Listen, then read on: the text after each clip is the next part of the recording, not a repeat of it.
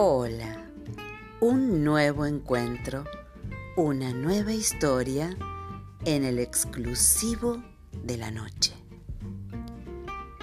Deseando dar ánimo a su joven hijo para que progresara en el piano, una madre llevó a su pequeño a un concierto de un exitoso pianista.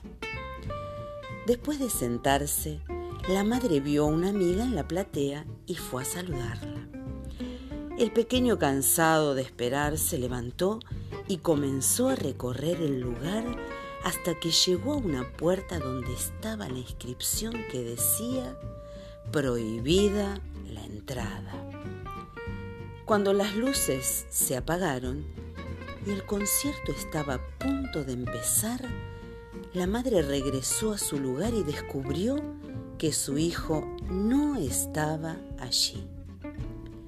De repente, las cortinas se abrieron y las luces cayeron sobre un impresionante piano que estaba en el centro del escenario.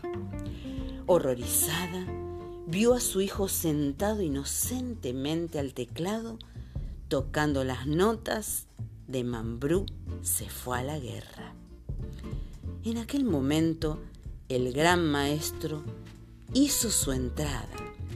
Rápidamente fue al piano y susurró al oído del niño, no pares, continúa tocando. Entonces el maestro extendió su mano izquierda y empezó a llenar la parte del bajo. Luego puso su mano derecha por el otro lado del niño y agregó un bello arreglo de melodía. Juntos, el viejo maestro y el joven aprendiz transformaron una situación embarazosa en una situación maravillosamente creativa. El público emocionado, aplaudió puesto de pie. Me lo pude imaginar. Me pude imaginar esta hermosa historia que, contás y qué gracioso que la madre lleva, lleva a su hijo para que él pueda prosperar en las clases de piano y, y que le agarrara el gustito a seguir aprendiendo, ¿no? Qué lindo, me encantó. La vida que vivimos es como aprender a tocar el piano, pienso. Y tiene mucha similitud. A veces venimos tocando una melodía y de pronto le chingás a una nota que desafina con todo lo que estabas haciendo.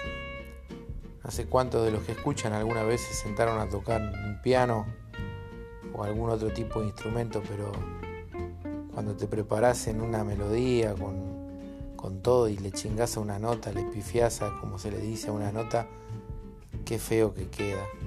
Queda, queda tan desubicado. Imagínate las manos de, este maestro rodeando a ese nene, tanto de un lado como de otro, casi abrazándolo y diciéndole, no pares de tocar, no pares de tocar.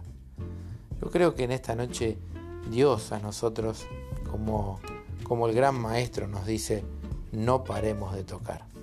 Imagínate las manos de Dios, sentado a tu lado tocando en el piano y llevando los acordes perfectos en cada parte de tu melodía, tapando esos errores, esas, esas imperfecciones de esos dedos medios, medios duros que tenemos muchas veces que cuando tocamos, tocamos mal. Pero acuérdate, el maestro es Dios y Él quiere tocar a tu lado.